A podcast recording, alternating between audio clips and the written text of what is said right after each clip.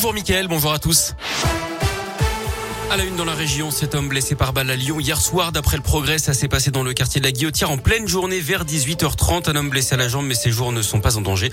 Le ou les tireurs présumés auraient pris la fuite à bord d'un deux roues, moto ou scooter. Le quartier de la Guillotière qui fait régulièrement l'objet de scènes de violence ou d'incivilité. Une agression antisémite la semaine dernière ou encore un combat de rue en juillet dernier.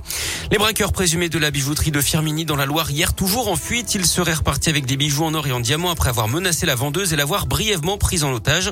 Le tout n'a pas duré plus de cinq minutes à l'ouverture du magasin hier matin. Le préjudice serait de plusieurs dizaines de milliers d'euros d'après le progrès. Ils sont ensuite repartis à bord d'une voiture volée. Les recherches se poursuivent pour tenter de les retrouver. Un magasin de bricolage braqué également à Culos dans l'Ain dans la nuit de mercredi à jeudi d'après le progrès. Quelques milliers d'euros volés et des dégâts occasionnés notamment sur le système de vidéosurveillance attaqué à coups de hache. Les voleurs se seraient servis des outils même du magasin. Deux suspects sont en fuite. Et puis la reprise de la ligne aérienne entre Clermont et Porto. Ryanair l'a annoncé hier deux vols par semaine à partir du mois de novembre. En revanche, pas de nouvelles d'une éventuelle reprise des vols entre Clermont et Paris. Le ministre de l'Intérieur en Isère aujourd'hui, moins d'une semaine après le crash d'un hélicoptère de la sécurité civile. Un hommage sera rendu au mécanicien décédé près de Grenoble.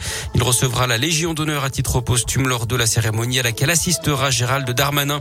Un médecin menacé de radiation dans le Rhône pour ses méthodes. Il est accusé d'avoir prescrit des antibiotiques au long cours à des patients qui souffraient de formes sévères de la maladie de Lyme. Le neuropsychiatre, lui, dénonce des arguments faux et parle d'une conjuration. 200 personnes sont venues le soutenir à l'audience hier.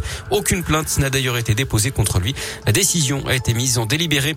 Un coup de pouce pour les sages-femmes. Celles qui travaillent à l'hôpital recevront à partir de janvier une prime de 100 euros net et une hausse de salaire d'environ 100 euros brut par mois. C'est ce qu'a annoncé hier le ministère de la Santé. Olivier Faure reste le patron du Parti Socialiste. Le premier secrétaire a été réélu largement hier devant la maire de Vanvelin, près de Lyon, Hélène Geoffroy. 73,6% des voix contre 26,4%. Les socialistes qui se réunissent d'ailleurs pour leur 79e congrès ce week-end à Villeurbanne. Un plan inédit pour les chauffeurs longue durée. C'est ce que promet la ministre du Travail, Elisabeth Borne, aujourd'hui en France. L'idée, c'est de financer les entreprises qui formeront les demandeurs d'emploi pendant plusieurs mois. Plus de 3 millions de personnes sont à la recherche d'un emploi depuis plus d'un an en France. L'actu sport, c'est le foot et la Ligue Europa. C'est bien parti pour l'OL qui a battu les Glasgow Rangers 2-0 en Écosse hier soir. Victoire également de Monaco contre Sturm Graz 1-0. Marseille ramène un point du locomotive Moscou après son nul un partout. Pas de vainqueur non plus entre Rennes et Tottenham en Ligue, Europa Conférence 2-2.